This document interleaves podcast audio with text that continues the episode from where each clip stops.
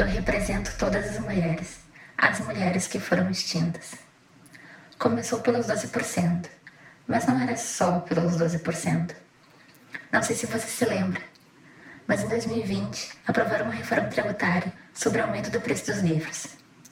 Eles alegavam que era um produto de elite, mas na verdade era uma manobra de manipulação muito maior. Afinal, queimar ou proibir os livros ficaria muito evidente, né? Os livros começaram a ser extintos. O governo não deu sequer um exemplar às classes baixas.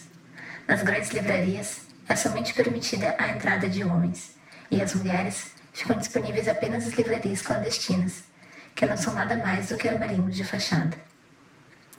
Grupos de mulheres se exaltaram, afinal, elas eram as principais leitoras. A consequência disso foi a extinção de mulheres livres Poucas ainda vivem, e ainda sob a vigilância do Estado. Os homens estudam formas de sobreviver sem elas. Você imaginaria robôs com úteros? Pois é, foi para isso que eu fui criada. Muito cuidado, as grandes tragédias não surgem da noite para o dia. As pessoas são manipuladas aos poucos.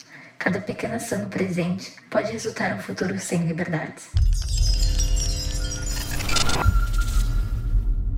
Este episódio é uma distopia. Se depender de nós, eu tinha que ser mulher. Vamos fazer de tudo para que esse cenário nunca aconteça. Mas precisamos da ajuda de todas as leitoras e leitores do Brasil.